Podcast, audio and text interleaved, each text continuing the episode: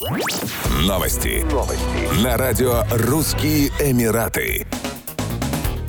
Власти Китая ослабили ограничительные меры в связи с COVID-19 и разрешили организованным туристическим группам возобновить путешествие в Объединенные Арабские Эмираты с 6 февраля 2023 года. Уточняется, что поездки были запрещены еще в 2020 году после начала вспышки коронавируса. В настоящее время самая густонаселенная страна мира пережила пик заболеваемости COVID-19. В допандемийный год Дубай принял 989 тысяч путешественников из Китая. Стоит отметить, что китайцам также разрешили въезд и в другие страны мира, включая Россию. В настоящее время отели и авиакомпании вновь открывают бронирование для туристов из Поднебесной. С 8 января Китай снял основные ограничения на въезд в страну, которые были введены в рамках борьбы с коронавирусом. Международные путешественники, вылетающие из Объединенных Арабских Эмиратов в Китай, должны проходить ПЦР-тестирование на коронавирус не менее чем за 48 часов до отправления рейса. Все пассажиры обязаны предъявить отрицательные результаты теста на COVID-19 для посадки на рейс. Хотя карантин карантинные процедуры уже отменены, путешественникам также предложат заполнить анкеты о состоянии здоровья.